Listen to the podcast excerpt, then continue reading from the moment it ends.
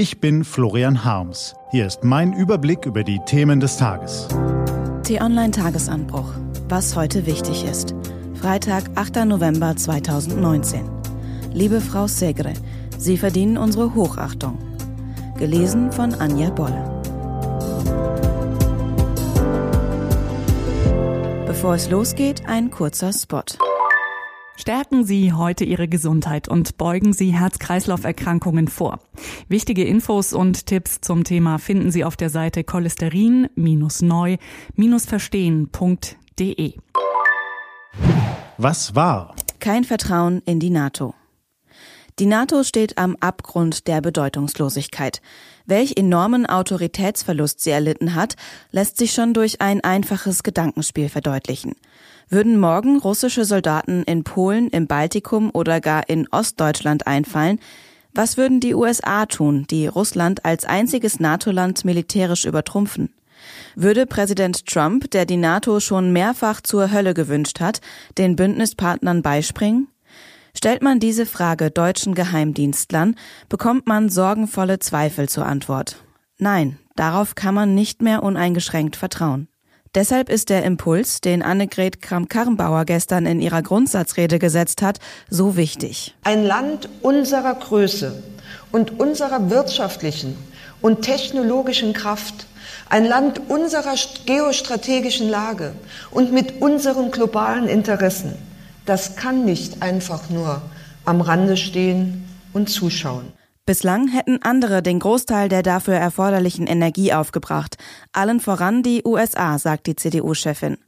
Dort würden aber der Wille und vielleicht auch die Kraft schwinden, überproportionale Beiträge zu leisten. Deshalb müsse der deutsche Verteidigungshaushalt spätestens 2031 auf zwei Prozent des Bruttoinlandsprodukts erhöht werden. Ein nationaler Sicherheitsrat solle Diplomatie, Militär, Wirtschaft, Handel, innere Sicherheit und Entwicklungszusammenarbeit koordinieren. Stimme erheben gegen Hass. Die Italienerin Liliana Segre wurde als 13-jähriges Mädchen nach Auschwitz deportiert und dort von ihrem Vater getrennt, der am nächsten Tag ermordet wurde. Fast ein Jahr lang überlebte sie allein in dem Vernichtungslager.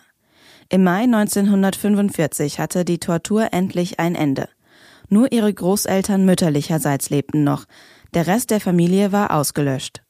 Heute ist sie 89 Jahre alt und sie erhält 200 Nachrichten voller Drohung und antisemitischem Hass. Pro Tag. Sie bekommt diese Nachrichten, weil sie nicht geschwiegen hat. In den 90er Jahren begann sie öffentlich über ihre Vergangenheit und den Holocaust zu sprechen.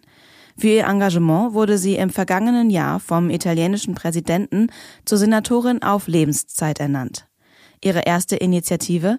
Eine Kommission einzusetzen, die Rassismus, Judenhass und Aufruf zur Gewalt entgegentritt. Eine Kommission gegen Hass, dagegen kann doch niemand etwas haben. Schön wär's. Jetzt steht Frau Segre unter Polizeischutz. Liliana Segre setzt sich dafür ein, dass das Böse nicht akzeptabel und zum Mainstream wird. Und sie verdient unsere Hochachtung. Denn anstatt sich zur Ruhe zu setzen, erhebt sie ihre Stimme. Sie überlässt dem Bösen nicht das Feld. Nichts ist wichtiger als das. Ob Hass in Ordnung geht oder nicht, das ist eine Mehrheitsentscheidung. Was steht an? Die T-Online-Redaktion blickt für Sie heute unter anderem auf diese Themen. Zu hohe Erwartungen, zu tiefe Enttäuschungen. Auch 30 Jahre nach dem Fall des Eisernen Vorhangs herrscht keineswegs weltweit Demokratie, Frieden und Wohlstand. Clanchef Ibrahimi Miri ist nach seiner Abschiebung wieder zurück und bittet erneut um Asyl. Und die Regierungsbildung in Thüringen bleibt weiter kompliziert. Das war der T-Online-Tagesanbruch vom 8. November 2019. Produziert vom Online-Radio- und Podcast-Anbieter Detektor FM. Auf t-online.de-tagesanbruch können Sie sich auch kostenlos für den Newsletter anmelden. Ich wünsche Ihnen einen frohen Tag. Ihr Florian Harms.